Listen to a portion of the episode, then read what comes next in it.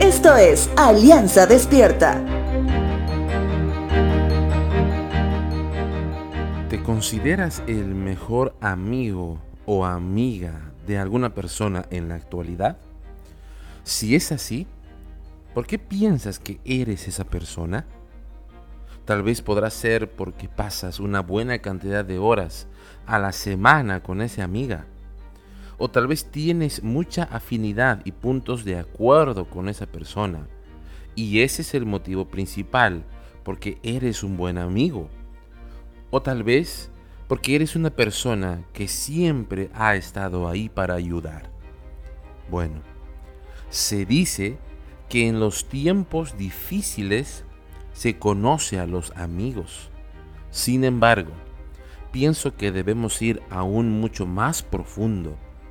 El proverbista del capítulo 18, por ejemplo, menciona que el amigo verdadero se mantiene más leal que inclusive un hermano.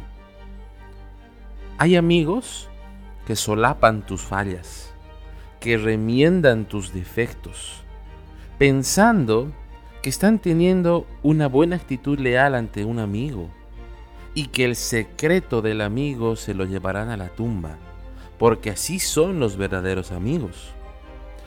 Sin embargo, la palabra nos muestra un tipo de amigo que debería llamarnos nuestra atención. Evangelio de Marcos capítulo 2 versos 1 al 5 dice lo siguiente. Cuando Jesús regresó a Capernaum varios días después, enseguida corrió la voz de que había vuelto a casa. Pronto la casa donde se hospedaba estaba llena de visitas, que no había lugar ni siquiera frente a la puerta. Mientras él les predicaba la palabra de Dios, llegaron cuatro hombres cargando a un paralítico en una camilla.